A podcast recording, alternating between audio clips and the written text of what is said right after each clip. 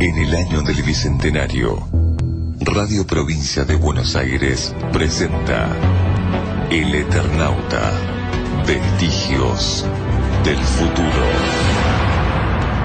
La obra cumbre de Héctor Germán Oestergel, por primera vez en radio, con el apoyo de la Comedia de la Provincia y la Dirección General de Cultura y Educación de la Provincia de Buenos Aires.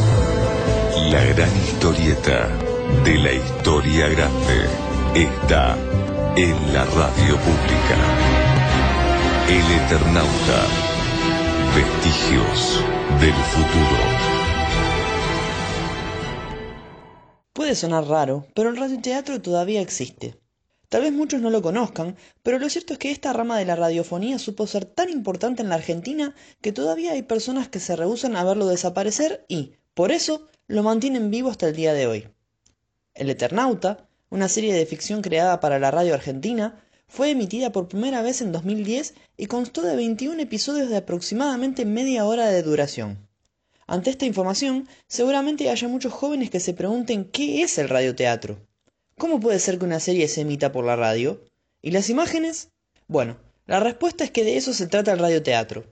Este género empezó a sobresalir en la Argentina casi al mismo tiempo que el fenómeno de la radio comenzó en nuestro país allá por agosto de 1920, cuando los locos de la azotea hicieron la primera transmisión radiofónica desde el techo del Teatro Coliseo. Apenas unos años después, en la década de 1930, el radioteatro cobró vida de la mano de autores como Abel Santa Cruz, Nené Cascallar y María del Carmen Martínez Paiva, entre otros.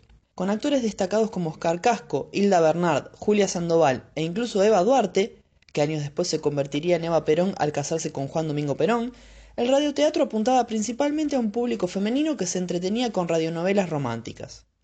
Apenas comenzada la década siguiente, haría su debut quien es considerada la mayor estrella del radioteatro argentino, Nini Marshall. Con personajes célebres como Cándida y Catita que se caracterizaban por el uso de un lenguaje que en ese entonces comenzó a llamarse popular, Nini Marshall se convirtió rápidamente en una figura y contribuyó enormemente a que la década de 1940 sea considerada la época de oro de la radiofonía argentina. Con su licencia, señor. ¿Qué querés, nenita? Permiso para subirme aquí, porque el público me pisa los zapatos, me arruga la toaleta y me desriza los bucles. Bueno, subí, subí. Eh, ¿Cómo es que te llamabas? Gladys Minerva Pedantoni para servir a usted. Gladys con Y y S, Minerva con D, labio dental y Pedantoni tal cual se pronuncia, los tres con mayúsculas. Ajá. Parece que sabes la Biblia en verso vos, ¿eh? La Biblia no tanto, señor, pero versos sí sé, muchos. ¿Desea que le diga alguno? Además de las tiras cómicas, el radioteatro argentino también supo destacarse por sus contenidos cómicos. Entre todos los programas de esas características sobresalió Los Pérez García, que se emitió por primera vez en 1942 por Radio El Mundo y se extendió hasta 1967. Fueron 25 años de un programa que trascendió la radio al punto de dejar una célebre frase en la jerga de todos los argentinos. Tenés más problemas que los Pérez García.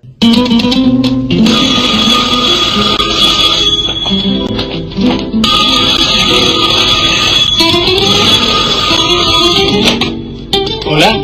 Sí, amigos. Esta es la casa de los Pérez García. Por otra parte, y siguiendo en el rubro de las risas, también se destacó el comediante Fidel Pintos, que revolucionó el humor argentino al inventar la sanata, un género que consiste en monologar largamente con murmullos y palabras inconexas y sin sentido, pero manteniendo la postura y dando la apariencia de que se trata de pensamientos profundos y coherentes. El señor es Fidel Pinto. ¡Ay! ¿Usted es Fidel Pinto? Sí, mi crema portuguesa.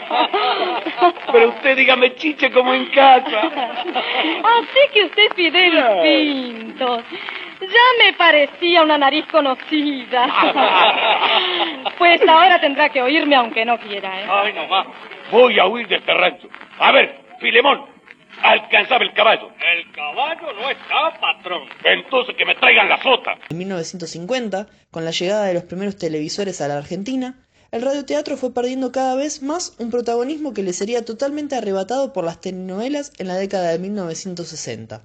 Sin embargo, su marca para la radiofonía argentina fue tan importante que hoy, 60 años después, hay quienes no quieren verlo morir.